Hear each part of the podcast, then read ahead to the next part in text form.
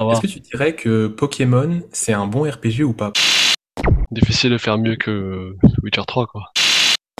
L'histoire, la narration, le, bah, l'ensemble, le game design, le level design est vraiment très sympa. Moi, ça m'a donné envie de l'explorer, de le réexplorer, et même de, d'y jouer un peu trop pour un si petit jeu, j'ai envie de dire.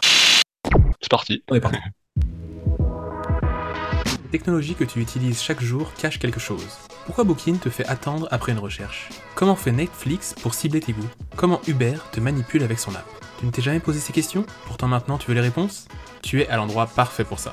Bienvenue dans Break the Code, la première émission qui regroupe un UX designer et un data scientist pour décrypter la technologie. Dans chaque épisode, nous allons révéler les secrets psychologiques, techniques et marketing qui se cachent dans la tech qui t'entoure. Bonjour et bienvenue sur Break the Code. Je suis Vincent Machado, alias l'UX architecte. Et salut, moi c'est Florentin Dam, vulgarisateur tech et data scientist. Comment ça va? Ça va super Florentin. Et toi, comment tu vas? Bah la forme, hein, comme d'hab. Bon, du coup, on vous retrouve là pour ce nouveau podcast après la nouvelle année. Et cette fois-ci, comme on, vous avait dit la dernière fois, on va parler un petit peu de jeux vidéo. Yeah, on va jouer. Exactement. Alors, je sais pas si on va jouer là. Euh, peut-être une prochaine fois faire des lives et puis euh, peut-être même tester quelques jeux vidéo. Ah ouais, comme un Twitch, quoi. Ouais, exactement comme un Twitch. On les mettra également sur LinkedIn et tout, euh, juste pour euh, faire un truc un petit peu différent. Du coup, Florentin, est-ce que toi, t'aimes bien les jeux vidéo? Oh, moi j'adore. Tous mes soirs, je les passe à, ça, hein. Non, c'est vrai? Ouais, franchement, ouais. Ah ouais, toi, t'es un, vrai gamer, quoi. Oh, je me dirais pas vrai gamer parce que j'ai des amis qui, qui eux sont des vrais gamers qui, qui te finissent tous les jeux à 100% voire plus. Moi, je me contente de faire le, le scénario principal, puis après j'ai plus le temps et je passe à un autre jeu. Ok, mais c'est déjà pas mal. Ah ouais. C'est pas mal. Moi, j'ai pas autant de temps pour jouer, sincèrement. Bah ouais.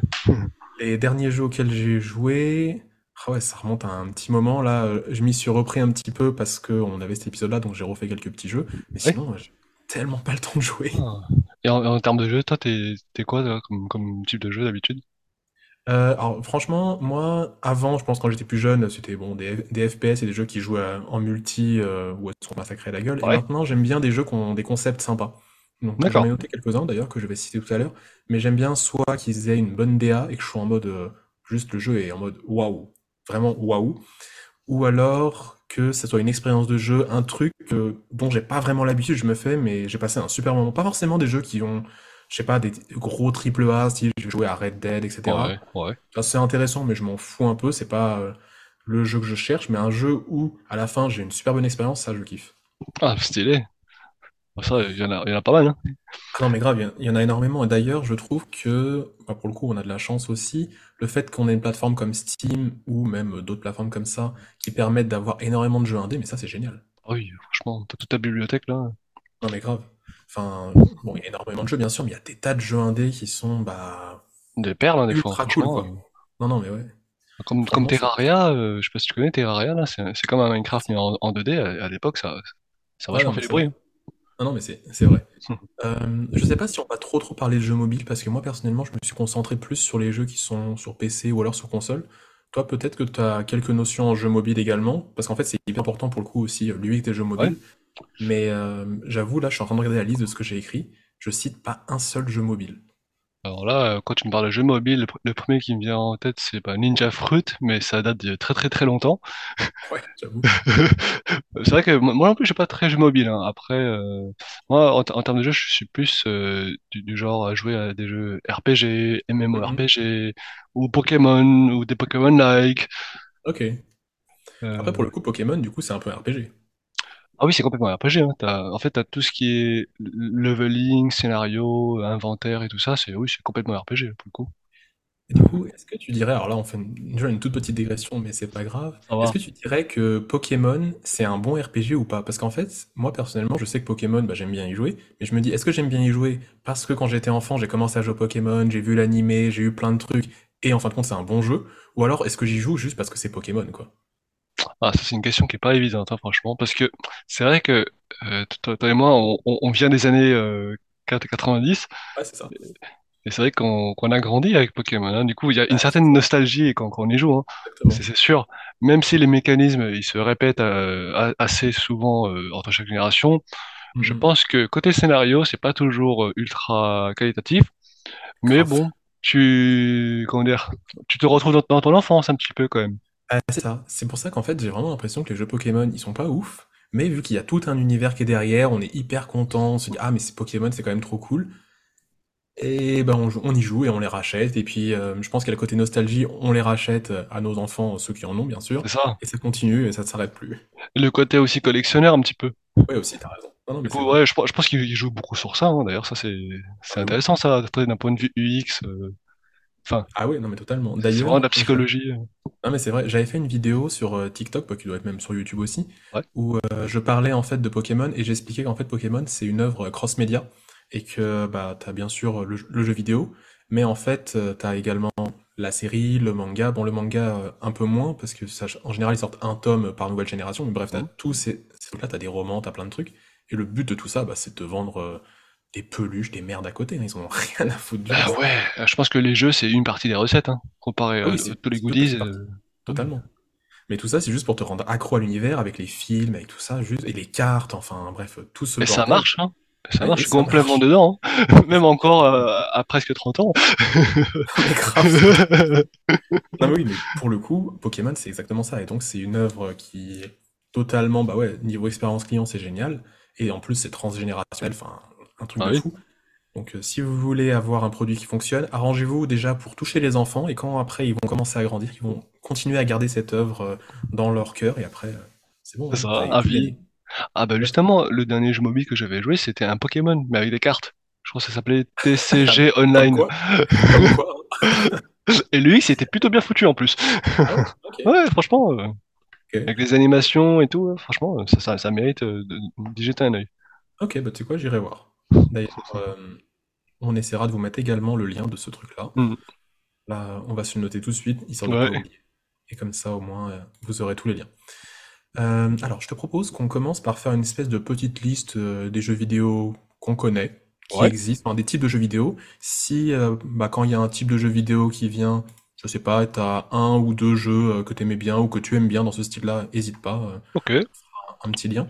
Et si j'ai envie de parler un petit peu de, de tech en lien aussi, ou plutôt après? Oui, juste après, juste après. En fait, là, c'est juste histoire de, se dire un peu, voilà, les styles de jeux vidéo qui existent. Après, on parlera un petit peu, justement, de tech. Moi, je vais Ouais, parler un peu de level design, de game hmm, design. hmm. Je pense qu'il y aura des liens également entre nous deux. Ouais, Mais carrément. euh, voilà, là, c'est juste pour rappeler un peu ce que c'est euh, les jeux vidéo, qu'est-ce qu'il y a comme type de jeux vidéo. Ok? Vas-y, c'est parti. On est parti. Alors, je dirais, un des premiers euh, styles qu'on connaît un peu partout, je dirais que c'est le jeu de plateforme. Ah oui, Je pense que c'est un jeu qui, enfin, un type de jeu qui est assez classique. Je dirais même que c'est hyper ancien. Enfin, moi, je vois, euh, alors, je vais pas citer les premiers Mario comme jeu. Je pense qu'il y a des jeux qui sont encore plus anciens que ça, mais je vois des très très vieux jeux. Pour moi, c'est des jeux de plateforme. bah, tout ce qui est Castlevania, je me demande si c'est pas sorti avant ça, ou peut-être pas, non. Euh, ah, je sais pas. En effet, je sais, je sais pas. Euh... Mais moi, je pense même serait-ce que Alex Kidd ou des trucs comme ça. Ah oui, Alex Kidd, c'est encore plus vieux, ça, ouais. euh, Sonic, c'est hyper. Il y a plein de trucs qui sont hyper vieux. Je pense qu'il y en a Oui, même d'autres dont on n'a pas forcément les noms, qui pour le coup sont des jeux de plateforme. Ah oui, Et ça, enfin, à part peut-être Doom qui est assez vieux, qui pour le coup est un FPS, mais Hmm. sinon, je sais pas s'il y a énormément de jeux qui sont plus vieux que ça, quoi. Enfin bon, en tout cas, pour moi, c'est un jeu qui est assez ancien, enfin, c'est un type de jeu qui est assez ancien, qui fonctionne encore assez bien. Enfin, Bon, si, t'en as tout le temps hein, des, des nouveaux jeux de, de- qui reprennent d'ailleurs le, comment on appelle ça, bah, le, le, le graphisme style pixel art encore. hein. Ouais, ça c'est vrai. C'est vrai. D'ailleurs, c'est vrai qu'il y en a pas mal qui reprennent des styles un peu pixel art. D'ailleurs, j'en ai quelques-uns à citer après des jeux comme ça, et qui pourtant sont des jeux qui sont géniaux. Pour le coup, c'est pas parce Eh qu'ils ont oui, un super bon graphisme qu'ils sont bons. c'est ça. Ouais, exactement. En plus, le pixel art, c'est un, un de mes styles favoris aussi, j'ai oublié de Ah mentionner. ouais, Oh pour le oui. coup? Alors, t'as pas été trop triste quand Pokémon est passé du mode pixel au mode 3D maintenant? Bah, non, parce que ça fait un, un- comment dire, un, un petit peu de changement, et, et même non, honnêtement, tu tu t'y habitues, hein. Mais euh, pour te dire, là, en ce moment, je suis encore en train de jouer à un Pokémon, mais fan game, et euh, style euh, avec les graphismes de, bah, de, de Pokémon euh, or et argent, quoi. Ah, ok. C'est trop drôle. À, à l'époque, j'avais fait justement un jeu Pokémon parce qu'en fait, t'avais un truc euh, style euh, RPG Maker, Ah comme ça. oui. Ouais. Et du coup, tu pouvais faire des jeux. Et trop en stylé. fait, euh, t'avais des fans qui avaient récupéré euh, tous les assets des jeux Pokémon, justement, Ouais. or et argent. Non, c'était pas or et argent. C'était la version euh, Game Boy Advance. Et du Ah, coup, t'avais euh, tout l'ensemble de trucs pour créer un jeu Pokémon, mais version Game Boy Advance. Et donc, je m'étais fait un jeu Pokémon où j'avais essayé en fait de suivre l'animé. Mais c'était un bordel. Mais bref, c'était Ah, je c'est pense sympa. que j'ai plus de ces trucs-là. Euh, D'ailleurs, euh, le, le- le jeu en question, il s'appelle Poké Wilds. C'est soi-disant le premier euh, RPG, mais en monde ouvert, où tout est généré aléatoirement. Ah ouais, Même les bordel. Pokémon, même les, les lieux. Et tu peux même, euh, comme Minecraft, construire ta maison. euh, et tout. Ah, Ouais, franchement, c'est pas mal. hein. C'est encore en version alpha, mais là, euh, Ok. je suis assez bluffé par, par ça. Bon, bah Ouais, ça fait un nouveau lien à mettre. C'est exactement. Ok, très cool. Très très cool. Euh, bon, bah, allez, on passe pour les jeux de plateforme. Oui. On va passer maintenant au FPS, qui pareil, c'est un style de jeu qui est assez ancien pour le coup. Euh, bon, FPS, euh, je le rappelle rapidement, c'est bah, les jeux de tir. Est-ce que tu as des jeux de tir, toi, qui t'ont marqué, je sais pas, Ah, dans ton enfance, dans ton adolescence? alors, je suis pas ultra FPS, mais j'avais joué un petit peu à Metroid Prime à l'époque. Ouais, C'était un, tout petit peu, ouais, c'était un, un petit peu FPS quand même. Et vite fait Halo, mais sans plus, d'accord. Ah, moi, typiquement, c'était le jeu que je jouais vraiment avec mes potes quand on était euh, bah, en soirée ou alors euh, en après-midi. On avait la GameCube, justement, parce qu'il y avait 4 manettes, on pouvait jouer à 4, c'était Ouais. trop cool. On se mettait euh, directement un FPS. Alors, à l'époque, on jouait à quoi? On jouait à Time Splitter. Mais je pense que les puristes vont me dire, ah mais non, FPS, faut jouer à Counter-Strike. Ouais, ouais. En, e- en effet, euh, Counter-Strike, c'est très bien aussi. Mais nous, on jouait à Time Splitter ou alors on jouait à Medal of Honor, des trucs comme ça. Ouais. Et C'était alors, vraiment le jeu, enfin les jeux qui ont euh, marqué mon adolescence, ça, typiquement. Ouais, c'est vrai que là, je regarde Time Splitter. euh, Ouais, c'est- c'était sympa pour l'époque. Bah, c'est surtout, en plus à l'époque, bon, même si je pense que j'y rejouais maintenant, je me dirais que c'est de la merde, mais le truc c'est qu'à l'époque je trouvais que les graphismes étaient bien et j'avais bien aimé euh, l'histoire des jeux, je trouvais qu'en plus il y avait un côté décalé, enfin bref, j'aime- j'aimais beaucoup ces jeux, je sais pas s'ils sont encore bien, je sais pas si c'est une bonne idée d'y rejouer maintenant, parce que tu sais après, euh, en général les souvenirs sont toujours mieux que la vraie vie, C'est vrai, voilà. c'est vrai. Surtout quand tu t'habitues au nouveau mécanisme de, de notre époque, tu Exactement. dis, ah merde, je peux pas viser comme avant. Euh, Oui, et d'ailleurs tiens, un truc c'est marrant euh, ce que tu viens de dire par rapport au mécanisme, Ouais. Quand tu te rejoues à des anciens RPG, pas RPG, pardon, euh, FPS, tu te rends compte qu'avant il y avait des barres de vie, maintenant il n'y a plus de barres de vie. Maintenant le personnage se soigne tout seul, genre Oui, il respire un coup et, et ça y est, c'est bon, ça revient, il n'y a plus de problème. c'est ça comme dans le Call of, là, tu, tu tires une balle dans la tête, mais t'attends un petit peu, oh c'est bon, la balle est partie tout seul. Oui, c'est ça. C'est ça. C'est ça. D'ailleurs, tiens, ça, je vais faire une toute petite digression pour parler de ça. Mhm, Euh, je sais pas si tu connais le jeu Uncharted. Bien sûr. Sur, euh, ouais, sur PS4 et... Ouais, c'est ça, PS3, PS4 exactement. Je crois qu'il a même sorti un épisode sur Vita. Et oui. donc, euh, ce jeu-là, c'est pareil. Quand tu te fais tirer dessus, tu vois ton écran qui devient de plus en plus rouge. Et euh, en fait, ce qui s'est passé, c'est que euh, j'avais vu une interview d'un des développeurs du jeu. Et ils expliquaient qu'en fait, c'était pas la barre de vie du personnage. Ils se sont rendus compte, enfin, ils ont dit que c'était sa barre entre guillemets de chance. C'est-à-dire que plus ça devient rouge, plus tu as des chances de te prendre une balle. Sinon, en fait, le personnage ne s'est pas pris de balle. Juste, il les a évités de justesse, mais plus ça devient rouge, plus tu risques de te faire tuer. C'est pas con, tu vois, Ah, comment duper un peu le truc. d'accord, une barre de chance, quoi, d'accord. Exactement. Et donc, quand ça devient très très rouge, tu risques de te prendre une balle. C'est bien trouvé, tu vois, je trouve que c'est bien tourné. Alors, du coup, je te propose juste après de présenter la prochaine catégorie qui sont les RPG. Est-ce que tu peux nous Ouais. parler un peu des RPG, nous Ah dire bah bah, ceux là... que t'aimes bien? On, on connaît déjà Pokémon, mais t'en as peut-être euh, bah, en fait, je vais regrouper RPG et MMORPG d'un coup parce que j'ai passé Ça une marche. grande, grande, grande, grande partie de mon adolescence à jouer à World of Warcraft. Et d'ailleurs, euh, pas plus tard que ce week-end, je me suis remis sur Dragonflight, c'est la, Ok, la je connais dernière pas. extension. Ah, Euh, d'accord. par- pareil, je connaissais pas, euh, comme ils ont sorti une nouvelle classe euh, qui s'appelle l'évocateur, une sorte de dragon qui peut soit soigner, soit balancer des, des attaques à distance. Mais bon, allez, on va tester la, la nouvelle extension pour voir ce que ça donne. Là, Ok. pour le coup, ouais, euh, c'est un jeu qui est à la fois euh, très axé sur le social, pour euh, par exemple coopérer, euh, pour faire des donjons, des raids, euh, ou pour, pour ceux qui veulent faire du PVP. il y a toujours quelque chose à faire dans, dans ce jeu. Même si tu as un certain aspect farming qui peut rebuter be- beaucoup de personnes, hein. Mhm. Moi-même, euh, je dé- déteste farmer. Et du coup, euh, dans le temps, le jeu a été un petit peu casualisé. Ce qui a pu faire que bah, beaucoup de monde sont partis du jeu pour aller chez FF14 euh, Online, qui Ok, là, pour le coup, a, a le vent en, en poupe hein, en ce moment. ok. Et c'est toujours un système d'abonnement? Parce que je sais Et que oui, moi j'avais joué il y a longtemps à World of Warcraft, et euh, ah, quand j'étais au départ le pack avec le CD, t'avais oui, je crois un mois gratuit, et du coup j'avais fait ça, j'avais acheté une extension pareil, t'avais eu un mois gratuit, et oui, puis je m'étais arrêté là parce que ça me faisait chier. bah, c'est toujours pareil, ils n'ont pas changé leur offre. hein. Toujours un abonnement. Plus tu prends un abonnement long, moins ça te revient cher euh, par mois. Mais oui, c'est toujours autour de 10, 13 euros par mois quand même. Ok, mais c'est fou que ça marche encore maintenant, je me dis, Ouais. tu me diras maintenant les abonnements ça a beaucoup plus le vent en poupe on va dire, avec euh, bah, des plateformes de streaming etc. À l'époque beaucoup moins, mais je trouve ça fou qu'ils aient réussi à tenir la barre pendant... euh, Plus de 10 ans, en fait. Bah plus de 10 ouais. ans que ça dure. Non, dirais même 15 ans, en fait. Bah, en tout cas, ça, ça a été vraiment la, la référence pendant énormément d'années, hein. Peut-être plus de Ah oui, 10 ans même. hein. clairement. Ah ouais, non, mais franchement, euh, alors j'ai jamais été un méga gros fan de, de World of Warcraft, mais c'est vrai que ouais, c'est un- en effet, hein, c'est, euh, ça a été la référence, et je pense même maintenant, c'est encore une grosse référence. Ah oui, D'ailleurs, oui, c'est c'est incontournable encore. hein. non, ouais, c'est, Même c'est- si le t'as jeu vu l'épisode de. South Park qui parlait justement de World of Warcraft? Oui, bien sûr. Comment ne pas l'avoir vu celui-là? Ah, cet Où, épisode me fait trop rire. où tu les vois farmer des sangliers euh, jusqu'au niveau max. C'est exactement ça, tu vois farmer les sangliers. Ils sont trop- Ouais, c'est- tout à fait. Euh, ok. Euh, du coup, bon là, c'était plus sur la partie MMORPG. RPG, ouais, c'est un peu pareil. Après, bon, pour les RPG, euh, moi j'ai pas mal joué au Elder Scroll, au- il y a les Zelda Oui. également. Ah oui, Pokémon, vous l- on vous l'a dit, mais bien c'est bon. sûr. Et euh, un autre jeu que j'ai beaucoup aimé, c'est The Witcher. Oui. The Witcher, euh, oui.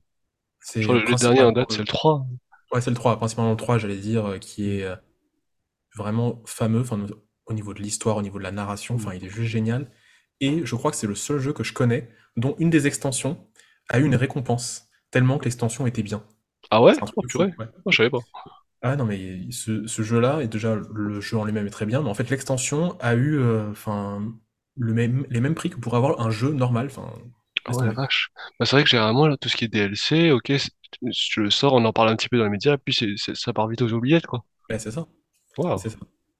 Du coup, ils ont essayé de réitérer avec Cyberpunk, mais ça n'a pas marché. Tu Non, ça n'a pas fait le même démarrage, là, pour le coup.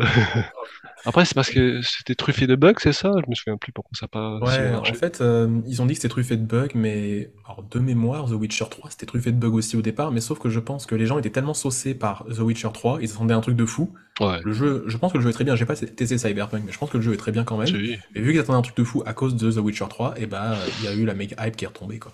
Bah oui, difficile de faire mieux que Witcher 3, quoi. Bah, c'est ça. Et je pense que les gens avaient vraiment trop d'attentes. Et pareil, le jeu, il a été, euh, ouais, ils en ont parlé pendant des années et des années, genre, on va le sortir, on va faire ça, on va faire ça. Et c'est ça aussi le problème. Mm. Il y a trop de hype qui a été créée autour du jeu, quoi. bah c'est ça.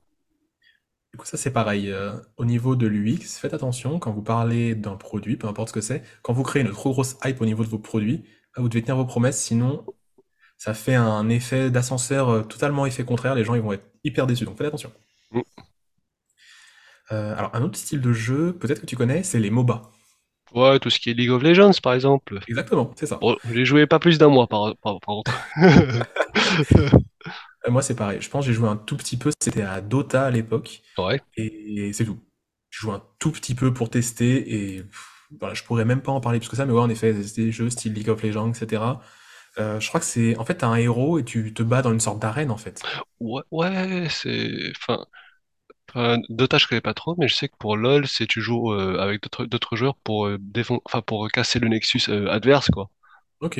Et t'as plein de joueurs différents, euh, enfin plein de personnages différents que tu peux jouer. Mhm. Ok. Ouais, bah voilà. C'est un, un jeu, j'ai envie de dire, euh, où tu pètes la gueule à des gens, quoi. Mais Ouais. Après, c'est différent. c'est c'est un bon jeu hein, quand même. Enfin, ça, Ah oui, vu la communauté qu'il y a derrière, t'as des compétitions internationales, euh, du e-sport et mais tout. d'ailleurs, je crois que c'est les MOBA, je crois qu'ils vont être euh, au JO, il me semble. Non, sérieux? Ah oui, non, ils, ils Oh vont la en fait mettre des jeux vidéo maintenant euh, au JO, mais je crois Ah que c'est des ouais. MOBA. Ils vont mettre des MOBA, il me semble. Eh ben, Peut-être d'autres types de jeux, parce qu'en fait, à part, ils vont pas mettre, je sais pas, des FPS. Aussi, FPS, ça pourrait, mais j'allais dire RPG en fait. RPG dans, en e-sport, c'est un peu chiant. Oui, oula, tu, tu vas t'endormir devant l'écran là. Bah, c'est ça, tu vois. Mais qu'est-ce qu'il fait? Pourquoi il fait une soupe, cet idiot? Mais on s'en fout, avance! Il a forgé, mais avance la quête! Non, mais ce serait trop relou, quoi. Euh, alors un autre style de jeu que j'ai vu là, c'est en faisant une recherche, ils ont mis comme catégorie jeu d'horreur. Ah oui, tout ce qui est Resident Evil, par exemple. non? Par exemple, alors moi c'est bizarre parce que tu vois, genre je me dis les jeux d'horreur, j'ai l'impression que c'est un dérivé des jeux. Par exemple, tu peux avoir un FPS qui est un, un jeu d'horreur. Ah oui, Pour moi c'est oui, une oui. sous-catégorie. C'est pas forcément une catégorie jeu d'horreur. Enfin, je sais pas, qu'est-ce que t'en penses toi? Bah, moi, je pense que c'est vrai que le jeu d'horreur peut être une sous-catégorie, mais ça peut aussi être une catégorie d'un point de vue euh, pas technique, parce Mhm. que tu peux mettre euh, du FPS dedans, tu peux mettre même du RPG, Oui, tout à fait, c'est du survie. euh. C'est, pour moi, c'est une sous-catégorie, comme tu pourrais dire, enfin, je sais pas, c'est un jeu d'ambiance, mais c'est un FPS, par exemple. Oui, Et, euh, tu peux même croiser des genres, hein, euh, faire des FPS, RPG. euh. ça serait bizarre, ça. Euh, bah, je crois qu'il y en a un comme ça, là. J'ai plus le nom, mais il y a un jeu comme ça qui fonctionne par leveling, mais en, en, en vue première personne. Ok, trop marrant, ok. Eh ben, je, je note, j'irai voir ça. Franchement, niveau UX, ça va être hyper intéressant. Un autre style de jeu que j'ai j'ai- là, en fait, je connais de nom, mais euh, je dois pas, j'y joue pas des masses, c'est les euh, hack, hack and slash. Tu connais ou pas? Euh, oui, je crois que c'est des jeux où, euh, Les comment styles dire, Diablo. ouais, voilà, Diablo 4, euh, par exemple. euh, je, je pensais à Warcraft 3, mais oui, c'est c'est par Blizzard. Où là, oui, pour le coup, t'as des gros packs de, de monstres à, à défoncer en, C'est en ça, exactement. permanence. Exactement. Et pour le coup, c'est marrant aussi. euh, C'est, je crois que j'ai dû jouer, alors je sais pas si c'en est un, c'est euh, un jeu qui s'appelle Gungeon. En fait, euh, t'es Ah dans un, un donjon et tu dois descendre euh, bah, de donjon en donjon. Je crois que c'est un hack and slash. si, si, euh, je crois que j'avais joué sur Switch. Gun, John, je vérifie, tac, tac. Ouais, c'est ça, j'avais joué. C'était c'était pas trop mal, mais ça n'a pas dépassé euh, deux soirées de jeu. Exactement. Ah, mais je me suis en train de me dire, euh, je crois que avant je jouais à un jeu qui s'appelle Dynasty Warrior et je crois que c'est dans ce genre de jeu aussi. Ah, oui, c'est un, oui, c'est c'est un, c'est un hack and slash aussi. Après, j'ai j'ai pas joué, je pourrais pas trop t'en parler. Mais euh, ouais, parce qu'en fait, vu ce qu'on vient d'en d'en dire là, non, oui, c'est c'est un, j'ai regardé, c'est un dans ce style-là. C'est juste que c'est présenté différemment, mais c'en est en effet. Ok. Hmm. Et bah très bien. Et donc le jeu que tu disais tout à l'heure, Warcraft 3, en fait, c'est un RTS. Ah oui, alors du coup, c'est pas vraiment pareil alors? C'est un peu différent parce qu'en fait, le RTS, tu, on va dire, tu vas créer euh, tes bâtiments, tu vas créer tes Oui, unités, et en oui, fait, euh, c'est un- ce qu'ils appellent un real-time strategy. c'est vrai. Et du coup, euh, ouais, c'est un, c'est un jeu un peu différent. D'ailleurs, moi, je crois que Dota, c'est un dérivé justement euh, bah, de Warcraft 3, il me Ouais, semble. me semble aussi. Parce que de mémoire, je crois qu'ils avaient fait un mode pour créer en fait euh, Dota. Et puis un dernier style, enfin en fait deux, mais que je regroupe un peu, même si euh, c'est pas tout à fait pareil. Donc il y a les jeux de course, voiture, euh, Oui, etc. Et les jeux de sport. Euh, c'est pas des jeux auxquels je joue beaucoup. ouais, Mais tout euh, ce qui ah est, si, je pourrais dire Wii Sport éventuellement, mais c'est pas un vrai jeu de ouais, sport. tout ce qui est Gran Turismo, euh, C'est ça, exactement. Mais disons que c'est personnellement des jeux qui m'intéressent un peu moins côté UX aussi. ouais. Parce qu'en général, on est plus euh, bah, dans un gameplay qui est assez classique, même si tu prends un Mario Kart, un- qui est un jeu de course, il y a un gameplay qui est un peu différent. Mais euh, par exemple, dans les notions que j'ai données tout à l'heure, euh, bon, si game design, tu peux avoir un effet important, mhm. mais dans le leveling ou même dans l'histoire, enfin, l'histoire d'un jeu de course ou d'un jeu de sport, des fois, c'est assez limité, quoi. Après, t'as Mario Kart là, qui est pas mal aussi côté UX. Oui, exactement, oui, t'as des, t'as des trucs euh, hyper intéressants aussi hein, dans Mario Kart, etc. Ça Mais c'est un petit peu différent des fois parce que, en- enfin, du moins par rapport à moi, comment que j'ai pris, euh, on va dire, l'émission d'aujourd'hui, je Mhm. euh, je trouve que des fois, les mécaniques dans certains jeux comme ça sont, bah, faut que ce soit une prise en main rapide, quoi. C'est-à-dire qu'il faut que ça ressemble à un Mario Kart, ressemble à n'importe quel Mario Kart. T'as éventuellement des objets différents, mais tu fais, tu prends en main assez rapidement. D'ailleurs, je dirais même quelqu'un qui est bon dans un Mario Kart est bon dans à peu près tous les Mario Kart. Après, il faut juste qu'il arrive à, Si, à rejouer correctement, quoi. à, quelques mécanismes près, c'est le même jeu après. Exa- Exactement. Euh, bon, alors on a fait une présentation là des petits jeux vidéo qui existent, en parlant également de quelques-uns, quelques coups de cœur. Je pense que c'est le moment de faire notre appel à l'action. Exactement. Bah, Est-ce que tu te hum, souviens de ce qu'on ouais, dit dans notre appel à l'action? tout à fait. Ah. Alors, comme vous, comme vous le savez peut-être, euh, Vincent et moi, bah, on, on- on a envie de vous proposer euh, des services en échange d'une petite notation de 5 étoiles sur le, la plateforme de podcast de votre choix. Euh, alors, en fait, si vous allez sur breakthecoachshow.com slash review, eh bien, vous pourrez euh, nous, mettre un, avis sur, euh, bah, sur ce que vous pensez de, notre podcast. Et nous, en échange, en fait, soit on peut vous proposer une analyse de CV ou de profil LinkedIn, parce que je m'intéresse pas mal au, au recrutement tech, soit Vincent peut vous proposer un audit UX. Moi, je te laisse détailler un petit peu ton service. Exactement. Du coup, ce sera un audit UX d'une page de votre site, la page que vous voulez, votre page d'accueil, une page produit. Et l'idée, bah, c'est d'améliorer les conversions de votre page. Donc, n'hésitez pas, parce qu'en fait, euh, on limite ça aux 20 premières personnes qui viennent nous envoyer un message. Donc, 20 pour Florentin, 20 pour moi, ce qui fait Mm. 40 personnes en tout. Et l'idée, c'est en fait de vous proposer de faire monter un peu de notre podcast, donc bien entendu sur la plateforme que vous voulez, en échange d'une contrepartie. C'est du gagnant-gagnant, quoi. C'est ça. Et c'est parce que ça, ça, ça- Vas-y. ça nous aide aussi à, bah, à nous améliorer dans notre façon de faire notre podcast et ça nous motive aussi à toujours euh, faire mieux Exactement. et à nous donner plus de visibilité aussi. Exactement, c'est un tout. C'est-à-dire que en ayant de la plus de visibilité, potentiellement, bah, on aura envie de faire mieux parce que les gens vont nous faire plus de retours. Donc, euh, c'est un. En fait, si vous aimez ce contenu, partagez-le, bien entendu. Mettez-nous une note pour faire monter le podcast et en fait, euh, on en fera encore plus, hein, j'ai envie de dire. C'est ça. Voilà. On retourne à l'épisode?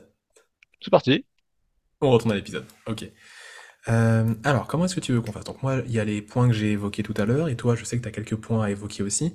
Est-ce que tu veux que je commence à parler un petit peu d'un point, et après, toi, tu veux, tu fais quelques petites Ouais. digressions dessus? On fait comme Moi, je ça? pense qu'on va faire comme ça, ouais. Parce que j'ai quasiment à chaque fois quelque chose à, à raconter par rapport à- Eh au, bah au point, parfait. au point que tu vas nous faire découvrir. Ok, ça marche. Euh, alors, ce qu'il faut savoir, c'est que euh, bah, l'UX design, moi, je m'intéresse énormément au game design parce que c'est hyper lié justement au fait que l'utilisateur doit faire certaines actions, au fait que l'utilisateur comprenne bien certaines choses. Du coup, c'est hyper important. Donc, que ce soit au niveau du level design, je ne suis pas level designer, mais j'adore euh, lire des livres qui parlent de game design, de voir des choses qui parlent de tout ça, parce que ça est énormément lié à l'UX, enfin, ne serait-ce que sur une app. Typiquement, pour que les gens appuient sur les bons boutons, qu'est-ce qu'on fait? Est-ce qu'il faut mettre un son? Est-ce qu'il faut mettre un truc? Enfin, tout ça. D'ailleurs, je ne vais même pas parler de son, je crois, dans l'émission d'aujourd'hui, on aurait trop de choses à dire. Mais potentiellement, ça fait partie du game design, et même dans l'UX, c'est hyper important. Un bon son, peut faire que tu as envie de refaire une action ou pas, quoi. Oui, complètement. Euh, bah, ouais, vas-y. tu, veux- tu voulais peut-être ajouter quelque chose? Non, pas for- enfin oui, je, je vais, j'allais continuer, mais si tu veux euh, parler quelque chose, Euh, je t'en ouais. Bah, c'est vrai que sur le level design, en fait, euh, bah, souvent les codeurs utilisent ce qu'on appelle un, game engine pour voilà pour leur aider à, mettre tout ce qui est mur, euh, ennemi, euh, enfin tout, ce qui est préparation de, l'environnement où, le joueur va, circuler. Et souvent, bah il y, a des bugs. Bah, Il y a des bugs, par exemple, il y a un mur qui est qui est pas bien placé, du coup ça fait que le, joueur peut se retrouver coincé euh, en pleine partie.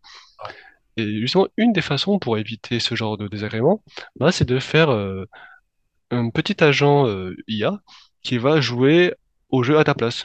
Et si tu vois qu'il est bloqué, bah, il, il va te prévenir. Du coup, ça te Mhm. permet de, de détecter en, en très peu de temps toutes les zones euh, bah, de, de bugs, du coup. Bon, après, ça couvre pas 100% euh, des, Bien sûr, des zones, hein, mais ça, ça aide vachement quand même. hein. bien sûr. Bah, de toute façon, comme on le dit un peu à chaque épisode, ça peut pas remplacer à 100% l'humain, parce que l'humain, c'est le seul à appuyer sur euh, X, V, W, Z et faire euh, trois clics droits en même temps et dire, ah bah il y a un bug. L'IA, elle fait pas ça, tu vois, elle fait les, cas classiques. Et ça, malheureusement, bah, il y a qu'un humain qui peut trouver ce truc-là. Alors, elle fait pas ça, mais tu peux lui dire de faire ça, par contre. Tu peux lui dire, voici un ensemble de possibilités. Euh, mélange tout. Fais n'importe quoi. Ouais, fais, Oh, fais-moi n'importe quoi, ouais, c'est sûr. ça. On se revoit dans 4 heures. Ouais, c'est ça, exactement. En 4 heures. Bah, j'avais vu une vidéo sur TikTok, euh, Ouais. il- c'était peut-être un jeu style The Witcher, et bref, en fait, c'était un mec qui était euh, game designer, il faisait Ouais. tester le jeu à son fils, et en fait, il dit que bah, le fait qu'il ait fait tester le jeu à son fils, il a découvert, enfin, son fils a découvert un bug dans le jeu, qui était à un endroit ultra spécifique, mais vu que son fils était vraiment, c'était un enfant, et qu'il faisait des trucs d'enfant, donc des fois des trucs à, à- à la con, il a trouvé un bug. En fait, le, le bug, c'était un endroit spécifique, quand tu montais et que tu descendais de ton cheval, tu faisais vraiment un truc ultra spécifique, genre t'allais chercher un caillou ou un truc à la con, le jeu buguait. Mais le truc, c'est que vu que c'était un enfant, lui, il montait, il descendait tout le temps de son cheval parce que ça l'éclatait. Donc, impossible de trouver ce bug si tu ne fais pas ce truc spécifique, si t'es pas un enfant qui fait un truc, euh, entre guillemets, idiot, tu vois, un truc d'enfant. Donc, grâce à ça, il a pu trouver un bug. Franchement, je suis pas sûr qu'une IA puisse trouver euh, un bug comme ça parce que c'est ultra spécifique, quoi.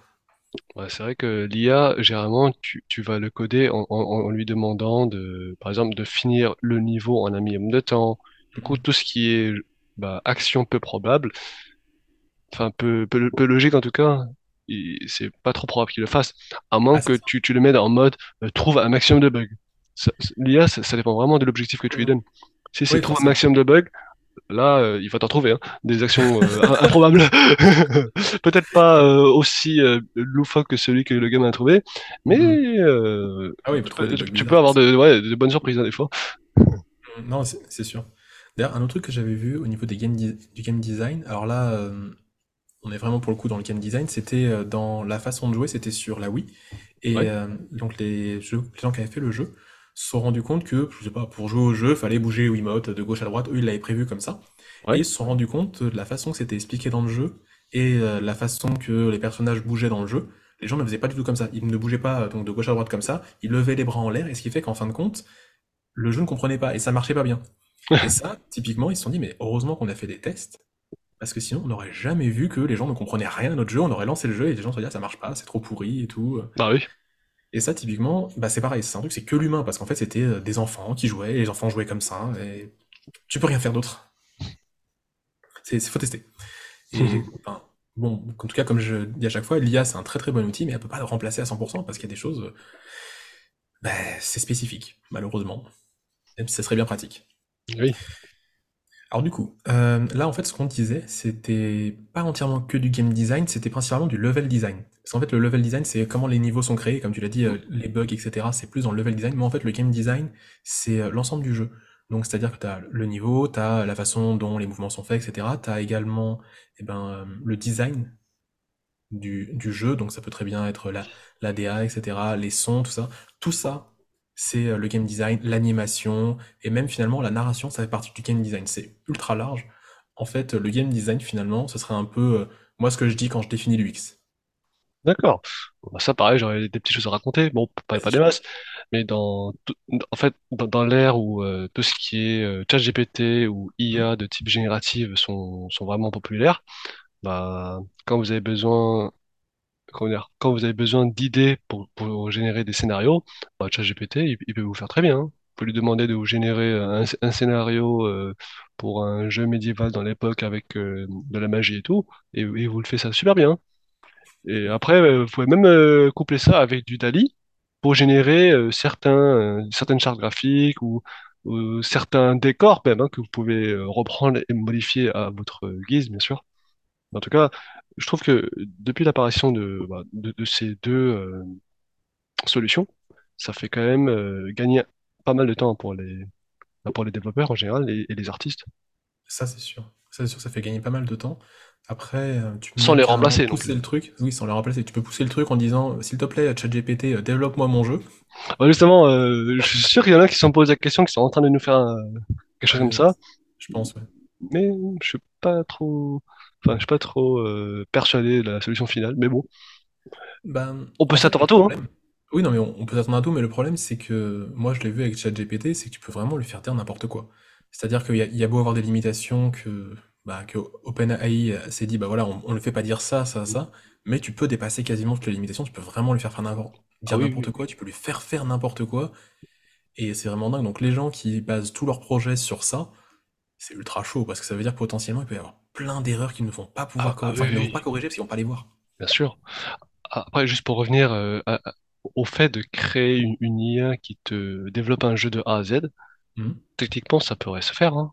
Parce que même le son peut être créé euh, artificiellement maintenant. T'as, t'as Ouais, Google qui a sorti une IA, je sais plus comment ils l'ont appelé, mais ouais, Mais oui, bien sûr, tu- mais je pense que euh, on pourrait créer des jeux avec une IA. Maintenant, quand je, bah tiens, il y a certains jeux que j'ai écrits, enfin que j'ai là dans mes notes, je sais pas si une IA pourrait créer ce genre de jeu. Parce qu'en fait, t'as certains jeux, genre je sais pas, crée-moi le nouveau Call of Duty. Ouais, je pense qu'elle va reprendre des codes de ce qui a déjà été fait, faire des trucs qui sont cool, et ça peut être un Call of Duty qui est euh, pas trop mal, d'accord. ouais, Mais quand tu veux créer un jeu qui vraiment met de nouvelles euh, façons de jouer, qui a vraiment une grosse émotion qui est mise dedans, je pense que c'est très très dur de se dire on remplace tout.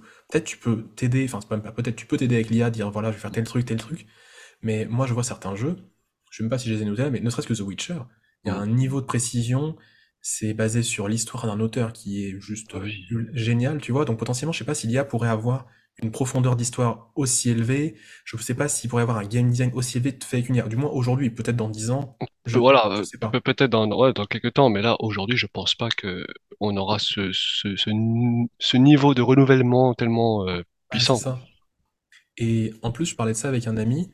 J'ai l'impression que si on se dit, bah, l'IA, euh, bah, entre guillemets, crée tout, crée des bouquins, crée, des- crée des œuvres d'art, crée des jeux, j'ai l'impression qu'en fait, on va finir par avoir un peu toujours la même chose parce qu'en fait, l'IA a besoin de Oui, données pour créer.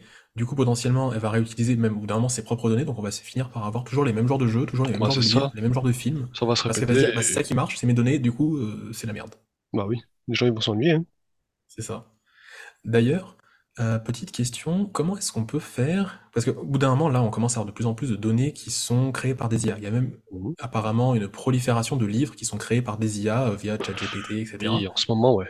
Sur Du coup, Amazon, je t'en me as plein dis, qui, qui vendent comment est-ce que une IA va continuer à apprendre si c'est via du contenu généré par une IA? Parce qu'en fait, là, ça veut dire, si demain ChatGPT, le- il la reconnecte à Internet, elle va continuer à apprendre, mais elle va apprendre via du contenu qu'elle a elle-même généré. Qu'est-ce qui se passe? Comment ça joue, ça? Ah, ça, c'est c'est- c'est- c'est assez curieux comme question. Bah, du coup, euh, j'ai l'impression que ça va finir par, euh, par ne plus évoluer parce que si c'est toujours la même IA qui, qui génère des, des œuvres et qui réapprend encore sur la même data, à un moment donné, elle va se répéter, vu qu'il n'y a plus de nouveauté. Et la, la nouveauté, euh, ça vient plutôt de, de l'humain qui, qui crée de nouvelles choses que l'IA n'aura jamais rencontrées. Le jour où l'IA pourra créer de nouvelles œuvres, sans se baser sur son, sur ses connaissances d'avant, là, pour le coup, on, on, a- on pourra parler de vraie évolution. Pour le coup, on sera dans la merde. Nous, oui. On sera au chômage à vite. tu sais. Là, pour le coup, on sera dans la merde. Ouais. Ah là, là, vraiment. Enfin bon.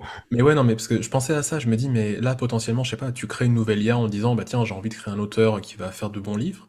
Il va euh, lire des tas et des tas de bouquins, mais du coup, il va prendre des bouquins lus, enfin, créés par des IA actuellement. Donc, euh, aujourd'hui, c'est pas très grave parce qu'il y a énormément d'œuvres qui sont faites. Mais je me dis, dans 10 ans, si on commence à démocratiser des auteurs qui sont des IA, potentiellement, il va lire des livres faits par des IA, ça va être le bordel. Pas sûr de la qualité euh, Ah, c'est ça? des, Je des pense que la écrits, qualité quoi. finale, ça va être compliqué, quoi. Bah ouais. S'il n'y a pas de relecture derrière. euh, Ah, c'est ça. Si, une relecture par une IA. Ouais, super. Et ensuite, pour le traduire dans toutes les langues, c'est une autre IA qui te retraduit le truc. Bon, c'est ça. Au final, t'auras plus besoin d'apprendre quoi que ce soit, vu que Ah, toutes les connaissances sont déportées sur l'IA. Exactement, c'est bon. Puis potentiellement, après le film, tu le fais faire par une autre IA qui te génère les acteurs, et puis les décors, et puis les musiques, et puis c'est bon. Du coup, sans même le savoir, tu, tu te fais déjà contrôler et euh, élever par une IA, tu C'est ça, exactement. sais. Oh, le bordel, on on vient de créer un monde dans lequel je n'ai pas envie d'être. Ouais, non. Et à la fin, tu vas devenir une IA toi-même, vu que tu réfléchis plus. C'est l'IA qui réfléchit à ta place.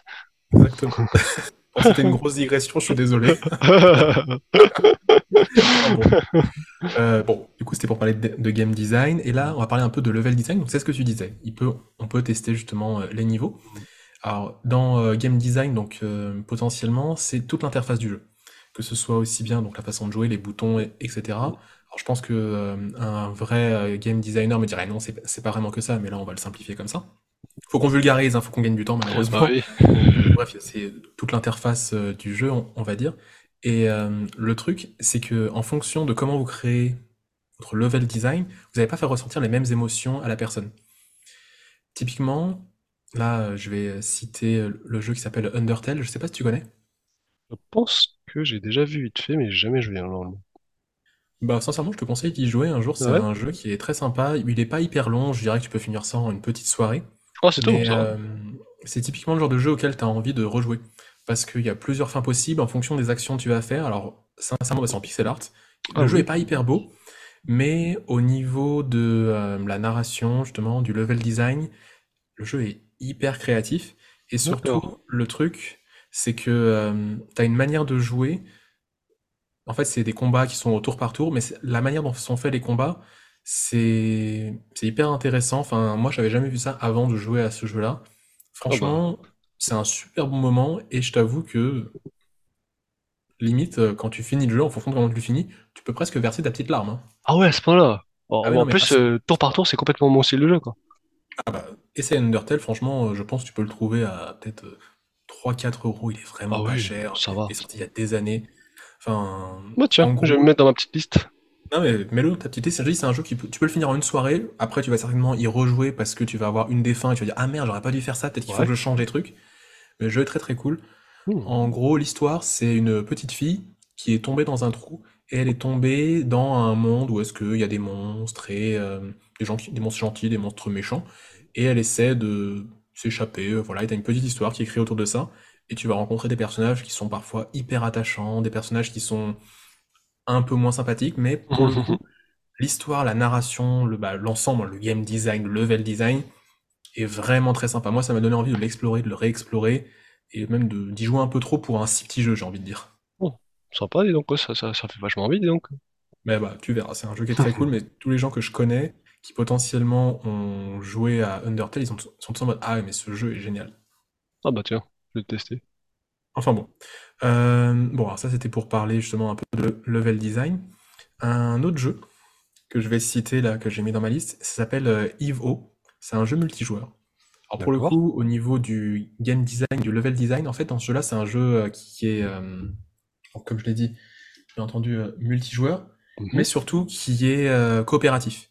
Le but, c'est d'aller d'un point A à un point B, et on a D'accord. des personnages où est-ce qu'on a juste une tête et deux bras, on doit se tenir la main, et en fait, on fait une sorte de chaîne humaine pour, on se balance dans le niveau pour essayer d'avancer, avancer. Et ça, je trouve que au niveau bah, du level design, à chaque fois, c'est un seul écran. Non, des fois, il peut y avoir deux écrans quand, dans les niveaux un peu plus complexes, mais c'est Ah, hyper simple. Mais ouais. franchement, j'ai passé de super soirées avec des potes, on jouait pendant des heures et des heures, et très très sympa. Vraiment très très sympa. Et ça, tu vois, typiquement, c'est le genre de jeu où c'est hyper simple, hyper Ah cool, oui. tu rigoles énormément. Ah, j'avoue, Bon, il ça n'y a a l'air pas sympa, d'histoire, ouais. hein, bien entendu. Ah oui, le, le but c'est vraiment d'arriver au, au, au bout du niveau, quoi. Exactement, c'est ça. Oh. Ce serait un petit peu comme euh, genre euh, Super Meat Boy, je sais pas si tu y as déjà joué, tu Oui, dois aller d'un oh, point A à un point B, mais ah sauf oui, que là, oui. c'est en coopératif. Encore, en- tiens, en- encore plus d'action. Exactement, c'est ça. Euh, alors, là, je vais parler un petit peu peut-être... euh, Ah, j'ai un... non, j'ai j'ai un dernier jeu à citer au niveau euh, du game design, du level design. T'as dû y jouer, je pense, surtout pendant les confinements peut-être, un jeu qui s'appelle euh, Among Us. Ah, alors en fait, euh, non, j'ai pas joué, mais j'ai vachement entendu parler. Et euh, est-ce que tu sais quel genre de jeu c'est? Est-ce que tu sais un petit peu ou tu veux que je t'explique? Ouais, c'est un peu comme un- un- une sorte de loup-garou, non? Faut trouver euh, Exactement, c'est le exactement ça. méchant. C'est exactement ça, c'est une sorte de loup-garou. Alors pour les gens qui n'ont pas joué, je sais pas quand est-ce que vous allez écouter ce podcast, mais imaginons que vous n'ayez pas eu cette période de confinement avec ce jeu. C'est exactement ça. C'est une sorte de loup-garou où on est tous dans un vaisseau spatial, on doit emmener ce vaisseau spatial à bon port, et malheureusement, il y a un tueur ou plusieurs tueurs qui essaient de tuer petit à petit euh, les membres, donc un imposteur, il est parmi nous, donc Among Us, et Mm. l'idée c'est d'arriver à le découvrir. Et donc à chaque tour, on a des actions à faire. Quand les actions sont finies, on a euh, un espèce de conseil pour dire ah c'est peut-être lui qui a tué machin, etc. Et pour le coup c'est assez amusant parce que comme un loup-garou, si vous avez déjà joué, alors là c'est un jeu de société loup-garou, mais si vous avez déjà joué au loup-garou, bah vous avez des discussions en mode mais j'ai vu machin faire ça, etc. et tout. Et c'est assez amusant d'avoir remis un peu ce mode euh, loup-garou bah, dans, en jeu vidéo, mais en ajoutant des actions supplémentaires. Le jeu est très très cool. C'est vrai qu'ils sont vachement bien inspirés et, et ça, ça, c'est une vraie réussite, hein. Franchement, Ah, le, le franchement, nombre de personnes qui, qui y ont joué là. Exactement, ouais. C'est ce jeu, je, je sais pas pourquoi il a explosé pendant les confinements. Ouais. Je sais pas, il- il- mais c'était déjà un vieux jeu en plus, hein. Il avait déjà 2-3 ans, tu vois. Ah J'ai oui. pas compris pourquoi il a explosé. Des fois, les hype. euh, Ouais, mais vraiment, comme quoi des fois les hype, ouais, c'est un truc de fou. Euh, ah, il y a un dernier jeu. Ah, je, je- je- je me le suis noté, mais euh, juste en fait, je me souviens de comment il joue. C'est un jeu qui s'appelle euh, You, alors H-U-E. Ce jeu-là, en fait, le but c'est de jouer avec les couleurs. Et pareil, au niveau bah, du game design, c'est assez amusant. C'est-à-dire, tu vas avoir des zones qui vont par exemple être bleues, rouges, vertes. Et en fonction de ce que tu dois faire dans le jeu, ce que tu veux faire, tu dois changer la couleur de la pièce pour, par exemple, retirer des pics, faire apparaître une plateforme, Ah, faire euh, bah, des, des effets. Et ça se joue entièrement avec les couleurs. Pareil, c'est un petit jeu qui se finit en quelques heures, assez simple, mais qui, pour le coup, euh, fonctionne pas trop mal. sympa. C'est quoi? C'est un, un, un indé? Ouais, c'est un indé. Bah, je crois que quasiment tous les jeux que j'ai cités là, c'est des indés. Undertale, c'est un indé. C'est Oui. d'ailleurs, Undertale, euh, c'était fait par un développeur tout seul. Il a tout fait tout seul. Putain, ça lui a pris combien de temps? Oh, je sais pas, il a, c'était un Kickstarter, ça a dû lui prendre peut-être un ou deux ans. Là, soi-disant, il est en train d'essayer de faire la suite. Ça fait des années qu'il est dessus. Enfin, un truc de Wow. fou. Le mec, euh, il est fou, il est tout seul, enfin bref. Il Euh, est, il est Among passionné. Us, je pense que c'est un indé aussi. You, c'est un indé aussi. Euh, Ivo, ah, Ivo, ça a été fait par euh, Devolver, c'est une grosse boîte, mais c'est euh, de base, un... moi, c'est un studio indé. Donc, euh, ouais, non, c'est que des indés. D'accord. Comme hein, quoi, euh, allez voir les indés. Ah ouais, c'est clair. Faut, faut- Euh, faut les aider, là, dans les campagnes de Kick- Kickstarter et, exactement. et autres. Ulule. Et c'est ça. Après, euh, Devolver, c'est une grosse boîte, mais ils font beaucoup de jeux indés. Et pour le coup, ils font, je pense, des trucs qui sont plutôt cool. Euh, alors, est-ce que tu as des petites choses à ajouter? Moi, je vais parler de l'histoire et de la narration juste après. Est-ce que tu as des choses que tu voudrais ajouter avant Ouais, qu'on parle de ça? Ouais, bah, tout à l'heure, en fait, euh, on, on parlait de d'IA qui pouvait euh, t'aider dans, dans les tests auto euh, et tout. En Mhm. fait, il y a quelques années, j'avais vu une vidéo où tu as un gars qui a créé euh, un, un- un agent à base de reinforcement learning, où l'idée c'était de finir, euh, je sais plus quel Mario, en un minimum de temps. Et tu voyais, il, il sautait de genre de l'extrémité euh, d'une plateforme vers l'extrémité d'une autre, sans sans s'interrompre, sans s'arrêter. C'était vraiment euh, super fort. Et, et du coup, ça, ça m'a, ça m'a, ouais, ça m'a, ça m'a fait un, un- un sacré coup de waouh. Et Ok, il n'y a pas si longtemps que ça, j'ai vu que sur Minecraft, bah, c'était la même chose. Tu avais des, toute une communauté de, de, de passionnés qui te faisaient euh, des, des IA pour, euh, bah, par exemple, entraîner euh, un, un PNJ à, à- à te créer euh, euh, une, une certaine type de, de, de maison ou une forteresse euh, ou à se battre pour protéger euh, le village. euh, ok, Mais tout ça en 3D. Du coup, c'est le niveau au-dessus encore. Du coup, ok. bah, tout ce qui est reinforcement learning, euh, je pense que c'est vraiment... euh, Il y a, il y a- il y a plein de choses à faire là- là-dessus. D'ailleurs, ChatGPT euh, a utilisé du reinforcement learning pour, euh, pour, pour, pour s'entraîner et pour s'améliorer. Est-ce que tu peux nous en dire un petit peu plus? Ouais, carrément. En fait, le reinforcement learning, c'est quoi? C'est un type d'intelligence artificielle qui s'améliore via euh, l'optimisation d'une fonction. La fonction en question, c'est par exemple, finis le niveau en un minimum d'action, en un minimum de temps, ou euh, euh, tue un maximum de monstres, ou récolte un maximum de pièces. Et en fonction de, de la, bah, de la fonction que tu lui donnes, bah, il va essayer par euh, essai-erreur, avec un système de récompense-punition. Et ça marche comme ça. Et d'ailleurs, si vous souhaitez euh, vous former dans ça, bah, il y a Hugging Face qui, propose tout un tas de, formations là- là-dessus qui pourraient vous, vous plaire. On, vous mettra euh, dans le lien du site. hein. Bien entendu, on mettra les liens à la fin. D'ailleurs, en parlant du site, on aurait Euh, pas une question d'un de nos si, mais ça sera, euh, ça sera spectateurs? après. Là, il reste encore, enfin moi je parle un peu d'histoire et de narration. Ah oui, d'accord. jeux à citer et après on arrive sur la fin. Ouais. Et on, et on parlera en effet euh, des, des questions. Euh, donc histoire et, et narration, donc pareil, c'est un élément, en fonction des jeux de- de- que vous allez faire ou que vous allez jouer, l'histoire et la narration peut être important. Par exemple, le jeu de- que je citais tout à l'heure, Ivo, on s'en fout, c'est un jeu d'ambiance. L'idée c'est vraiment que ce soit fun, passer un bon moment. Par exemple, un jeu auquel j'ai beaucoup joué avec ma copine qui s'appelle Overcook. Oui. pareil, l'idée c'est juste de s'amuser, on se prend pas trop la tête, l'histoire est pas du tout importante. D'ailleurs, bah tiens, quand t'es venu à Paris euh, la dernière fois, Ouais. on a joué pareil à un, à un jeu, merde, c'était quoi euh, ce jeu? Mais bon, il y a une petite histoire, mais c'est pareil, c'est pas euh, le but n'est pas l'histoire. Le but est de passer un moment avec ses potes, de jouer à plusieurs. J'ai oublié le nom de ce jeu. Ah, euh, oui, euh, merde, comment il s'appelait déjà? Bon, c'est pas important. Ça nous reviendra en, en fin d'épisode si ça se trouve. Mais bref, du coup, euh, l'histoire est pas toujours importante, mais parfois, vous avez besoin que l'histoire soit hyper importante. Et là, vous avez euh, bah, d'autres types de jeux, donc j'ai cité tout à l'heure euh, The Witcher. T'as retrouvé le nom du jeu ou pas? Pas encore, mais je vais chercher, attends. Sinon, je peux pas dormir ce soir. ça marche.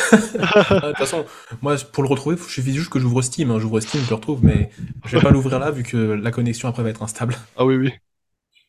Mais ouais, du coup, l'histoire peut être hyper importante, mais au-delà de l'histoire, c'est ce que je vais appeler la narration. Alors, qu'est-ce que c'est la narration? En fait, c'est l'adéquation entre l'histoire et l'action du personnage. C'est-à-dire que hum, tu peux très bien avoir une histoire qui est hyper prenante, donc on va prendre, je sais pas, un jeu comme BioShock. BioShock, l'histoire est hyper prenante, surtout euh, le 3. L'histoire, elle est hyper prenante, bah, ou même le dernier Zelda. Le dernier Zelda qui est sorti, l'histoire est hyper prenante. on vous dit voilà, il y a un truc que vous devez absolument faire, etc. C'est euh, l'instant T, c'est hyper important. Donc là, dans le dernier Zelda, c'est euh, combattre Ganon. Mhm. Dans Bioshock, c'est, euh, je crois que c'est sauver un personnage. Je me souviens plus trop de son nom. J'ai jou- y joué il y a super longtemps. Et en fait, le truc, c'est que si dans l'action, on ne vous met pas ce sentiment d'urgence, bah, le personnage va faire plein d'autres trucs. Donc typiquement, dans le dernier Zelda, avant d'aller combattre Ganon, vous pouvez sauver toute la Terre d'Hyrule, faire des tas et des tas de missions, des tas et des tas de quêtes et passer euh, 400 heures sur le jeu et seulement après aller combattre Ganon. Ce qui fait qu'en fait, il y a un problème entre l'histoire et l'action, donc un problème de narration. Et ça, c'est hyper important en game design, et même finalement en UX en général. Il faut que hum, votre narration aille avec votre histoire. S'il y a un sentiment d'urgence, il faut que la personne, justement, se sente poussée par l'urgence dans ses actions. Que ce soit pas juste, il y a une urgence, mais en fait, si la personne attend, il se passe rien, c'est pas grave. Bah oui, Le, joueur, il va fa- faire tous les autres quêtes secondaires avant de revenir. C'est ça. Exactement. Et ça, pour le coup, il y a beaucoup de jeux qui se trompent là-dedans, qui ne le font pas, qui ne pensent pas à faire une bonne narration. Et euh, il y a un auteur, je crois que soit c'est un Américain, qui s'appelle euh, Ian Bogost, qui a parlé d'un truc qui s'appelle la rhétorique procédurale. Et en fait, c'est le fait de guider la narration du joueur. Et en fait, c'est exactement ce que je viens de dire, c'est que la narration va finalement suivre en fait euh, l'histoire, suivre l'action, et les deux vont euh, être euh, intrinsèquement liés. Ah, t'as retrouvé le jeu, donc Castle Crusher, Ah, c'est le exactement. crasher. C'est le jeu auquel on a joué la dernière fois, bah, juste après notre... Après ou avant le podcast? Non, c'était après le podcast. Après le podcast, ouais. Ouais, On a enregistré puis après on a joué. Mais du coup, voilà, bah, typiquement, là, la narration suit. Donc, vous pouvez regarder, rechercher justement bah, Ian Bogost. Je vous mettrai son nom euh, dans les liens du podcast. Et en fait, euh, il parle justement de rhétorique procédurale. C'est hyper intéressant parce que par rapport à ça, vous pouvez bah, donner un, un sentiment beaucoup plus intéressant au jeu et faire passer des choses qui sont euh, hyper pertinentes. Donc, typiquement, je vais retenir le cas de Undertale. Bah, Undertale, c'est exactement ça. Quand le jeu se- est pressant, vous le sentez. Quand le jeu est en fin de compte euh, beaucoup plus chill et cool, vous le sentez. Ça, c'est hyper intéressant, que ce soit Ouais, dans dans les actions. Du coup, est-ce que tu aurais quelques petites choses à ajouter, toi, par rapport à ce que je viens de dire, narration, etc. Euh, bah, mis à part que tu as l'IA qui peut t'aider à, à générer euh, des, des- de la narration, euh, bah, je pense qu'on a à peu près fait le tour. Ok, ok. De toute façon, là, on a, ça nous fait un bon épisode. On est presque à une heure, hein, j'ai envie de dire. Ah, ça va, on s'est fait plaisir. Ah, on s'est fait plaisir. Euh, alors, je finirai par dire, c'est quoi le jeu auquel tu joues en ce moment, toi? T'es sur quel jeu? Dragonflight. Tu nous en parler un petit peu. Ah, pardon, Ouais, excuse-moi, je t'ai coupé. ouais, je suis je suis en train de jouer à Dragonflight, euh, la dernière extension de WoW. Bah, là, du coup, euh, je me suis créé mon petit dragon, tranquille. il crache du feu, il peut soigner ses, ses- ses amis, et il peut aussi voler à, à- à dos de monture pour, pour parcourir divers, divers endroits variés. Et ouais, je me fais euh, un, un petit kiff là en ce moment. Et ok, avant ça, génial. j'avais joué à, à Fire Emblem Engage sur Switch. Là, pour le Ah coup, ouais, c'est Fire tour Emblem, par j'avais joué tour. sur GameCube. C'est génial, Fire Emblem. Ah ouais, non, mais là, franchement, euh, une, une vraie tuerie aussi. Après, j'ai préféré euh, le précédent, le Fire Emblem euh, Three Houses, où je trouvais que Ok, l'histoire était encore plus profonde que celle euh, actuelle. Mais ça va. ok, ok, ok.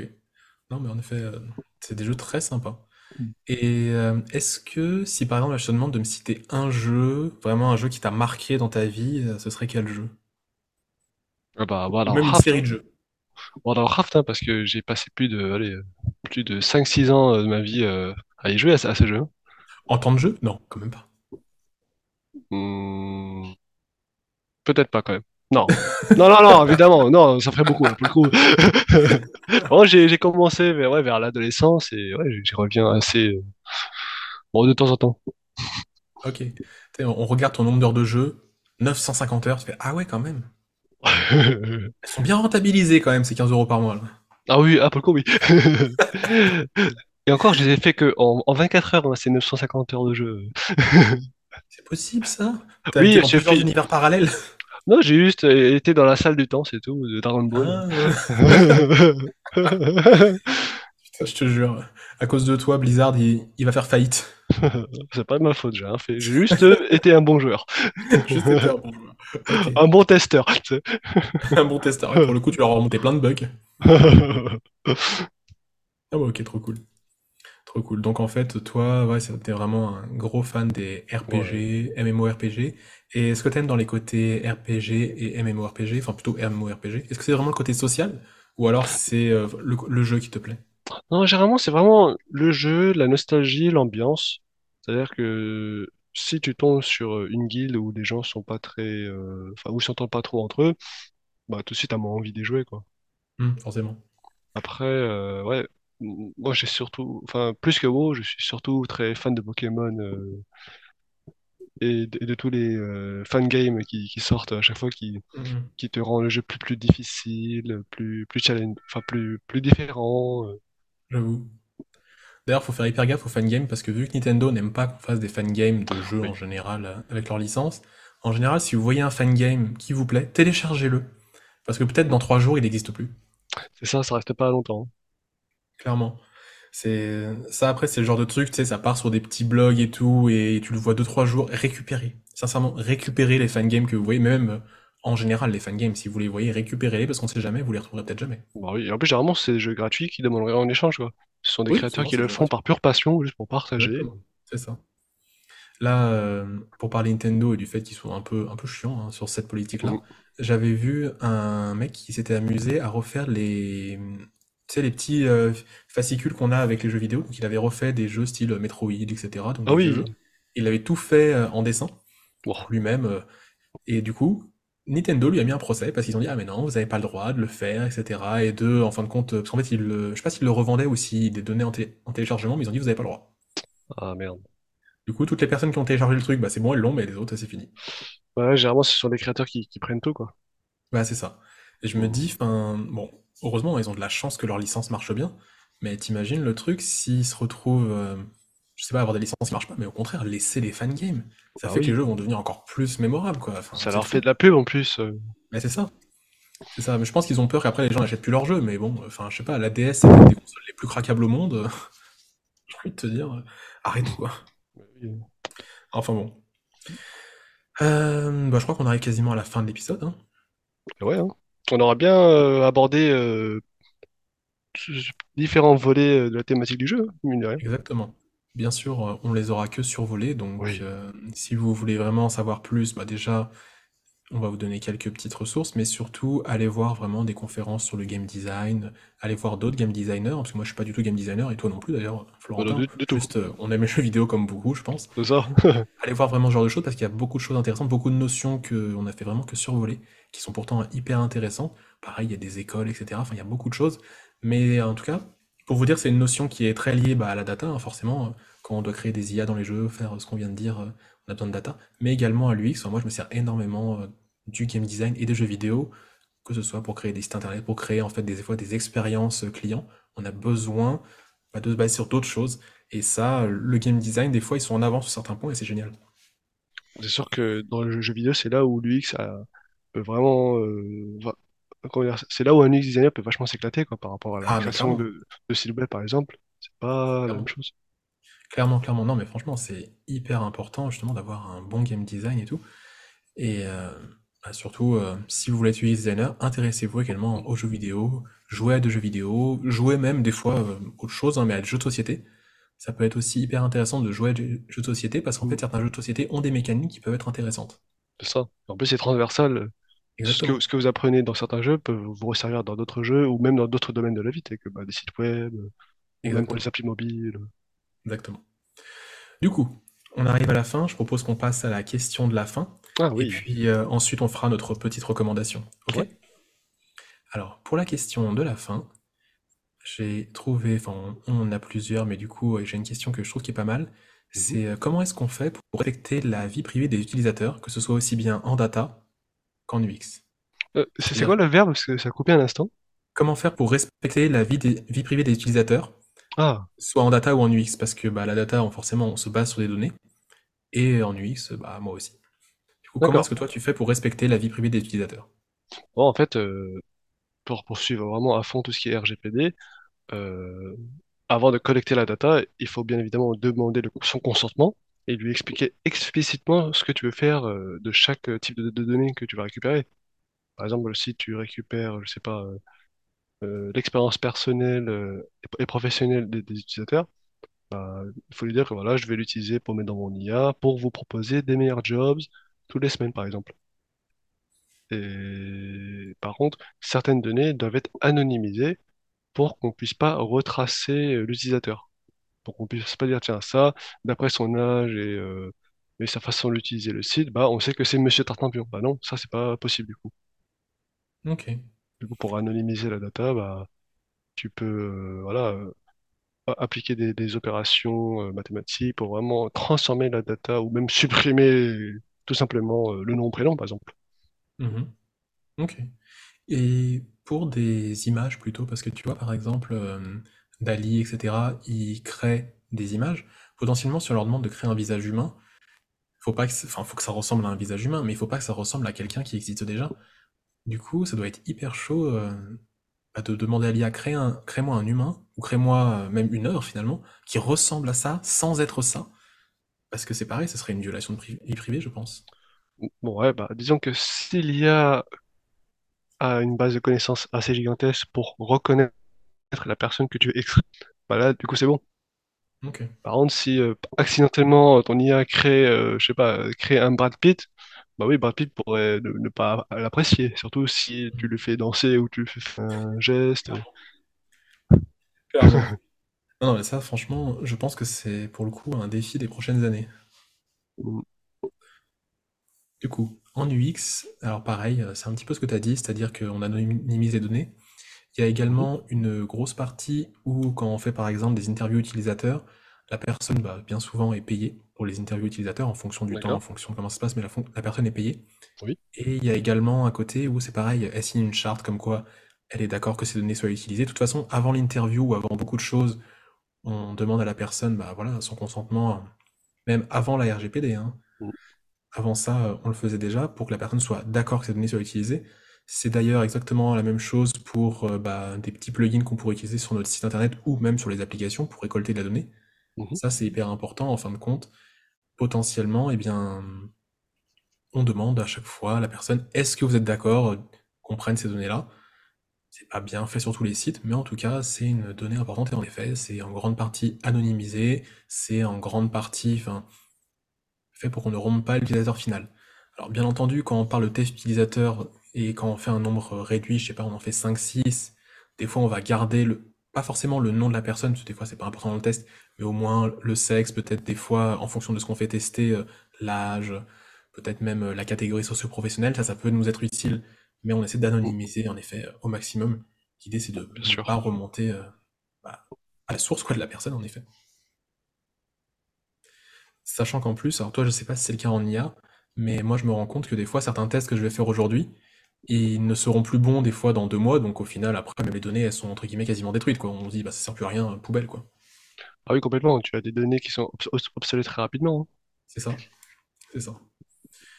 Du coup, on- j'espère qu'on a répondu à la question de la personne, et que bah, la personne aura eu euh, ce qu'elle souhaitait.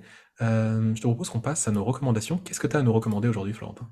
Alors moi, tout à l'heure, euh, je vous ai parlé un petit peu justement de, de- du site Hugging Face pour euh, vous former en reinforcement learning. Euh, si vous voulez savoir vraiment le lien complet, eh bien, il suffit de taper huggingface.co slash deep-rl-course. Et là, vous aurez plusieurs, euh, plusieurs unités de, leçons avec des, des, projets, toute une communauté qui, qui s'entraide là-dessus aussi. Et franchement, pour, euh, pour se lancer là-dessus, c'est super intéressant. hein. Et Hugging Face, d'ailleurs, euh, ils ont fait ce cours-là, mais ils font pas que du reinforcement learning. Bien au contraire, Hugging Face, c'est déjà, c'est français. Et en plus, c'est un des piliers du NLP de nos jours. Ok, d'accord. Et, et même en, en computer vision, il, il, il commence à faire faire le bruit aussi. Ok, d'accord, bah, c'est bien noté. De toute façon, euh, on leur mettra le lien pareil euh, dans la Oui, description du podcast. Comme c'est ça, ça. ils auront tout ça. Euh, moi, aujourd'hui, j'ai deux petits trucs à vous partager. Donc, Ouais. vu qu'on a parlé de jeux vidéo, je vais vous partager un site que vous connaissez peut-être qui s'appelle euh, Human Bundle. Donc euh, ce site-là, il vous permet d'acheter euh, des bundles de jeux vidéo qui sont, euh, bah voilà, en général à des prix assez intéressants, je dirais même euh, parfois même à des prix euh, défiant euh, toute concurrence. Donc c'est plutôt intéressant. En plus, le petit plus qu'il y a avec ce site-là par rapport à d'autres sites de bundle, parce qu'il y en a plein d'autres, hein, il y en a même des français, etc., c'est qu'ils font des dons à des associations. Donc potentiellement, vous pouvez acheter des jeux vidéo et en plus vous dire, bon, eh ben, je fais une, entre guillemets, bonne action parce que je vais soutenir Médecins sans frontières, je sais pas quoi d'autre, mais euh, AIDS, enfin bref. Vous pouvez en tout cas euh, soutenir une association et avoir des jeux vidéo à des prix intéressants. Et en plus, un autre point qui est important, c'est qu'en fonction d'où est-ce que vous achetez vos clés, parce que quand vous achetez des clés de jeux vidéo, ce qu'il faut savoir, c'est que bah, en général, c'est les éditeurs qui ont été d'accord de baisser leur prix. Mm. Eh bien, euh, il y a certains sites qui font des bundles, les clés viennent d'endroits qui sont pas hyper clairs. Sur Human Bundle, c'est pas le cas. C'est des clés qui viennent vraiment de Steam, qui ont été vraiment achetées aux développeurs. Donc ça, c'est pareil, c'est un point qui est assez important. Enfin, personnellement, je me dis, euh, le milieu du jeu vidéo, quand on parle de créateurs indés comme on a parlé aujourd'hui, eh l'intérêt, c'est quand même qu'ils soient bien rémunérés. Donc, euh, essayez le plus possible d'acheter vos clés à des endroits qui rémunèrent bien les créateurs. Ça, c'est intéressant. Franchement, c'est super euh, comme, comme concept. et ça, ouais, bah oui, ça. Surtout si tu peux soutenir des différentes causes, des associations, Ah, c'est vraiment euh, un, un, un un beau concept, je trouve. Et à l'époque, en plus, là ils le font plus, mais à l'époque, il y avait même, quand tu achetais euh, n'importe quel type de bundle, tu pouvais en fait, eh bien, euh, choisir où est-ce que va ton argent. Tu peux dire, bah, je veux que moi, il y ait plus d'argent qui aille dans l'association, plus d'argent qui aille à tel développeur, tel développeur, ou alors plus d'argent qui aille au site Human Bundle. C'est toi qui décidais vraiment. Et ça, pour le coup, c'est, enfin, je trouve que c'était euh, un petit truc UX euh, vraiment pas mal. Alors depuis, ils l'ont retiré. Ça se trouve, il y a peut-être trop de gens qui mettaient que tout l'argent devait aller à la sauce, et du coup, il n'y avait pas assez d'argent pour les développeurs et pour Human Bundle, parce qu'il faut quand même qu'ils vivent eux aussi. bien sûr. Mais euh, pour le coup, je trouvais que c'était assez intéressant. Et un autre truc dont je vais vous parler, alors là j'en parle juste deux minutes, c'est un livre justement sur ce qu'on appelle la gamification. Donc le fait d'ajouter du jeu dans un truc où il n'y aurait pas forcément du jeu. Alors c'est pas forcément du game design, mais ça peut vous faire une base de game design. Alors c'est un livre que j'ai lu il y a quelques années. Il y a quelques petits trucs intéressants. Là, on, vous mettra le lien sur Amazon. Et euh, vous avez quand même des petites choses qui peuvent être intéressantes. Euh, c'est, en tout cas, moi, ça une base pour le game design. Après, je me suis renseigné sur plein d'autres trucs. Mais là, vous aurez déjà des articles euh, qui sont cités, vous aurez d'autres livres, vous aurez d'autres auteurs. Et ça vous donnera une petite ouverture. De toute façon, vous tapez ne serait-ce que game design sur Google ou sur ChatGPT. hein. Vous pouvez y aller maintenant euh, que ça existe. Potentiellement, vous aurez des tailles de ressources. On arrive à la fin du podcast? Oui, c'est un plaisir. Bah ouais, c'était un plaisir, comme d'hab. hein. Du coup, merci beaucoup de nous avoir écoutés. Merci à vous aussi. Puis on se retrouve pour le prochain épisode. Salut! Salut et à bientôt.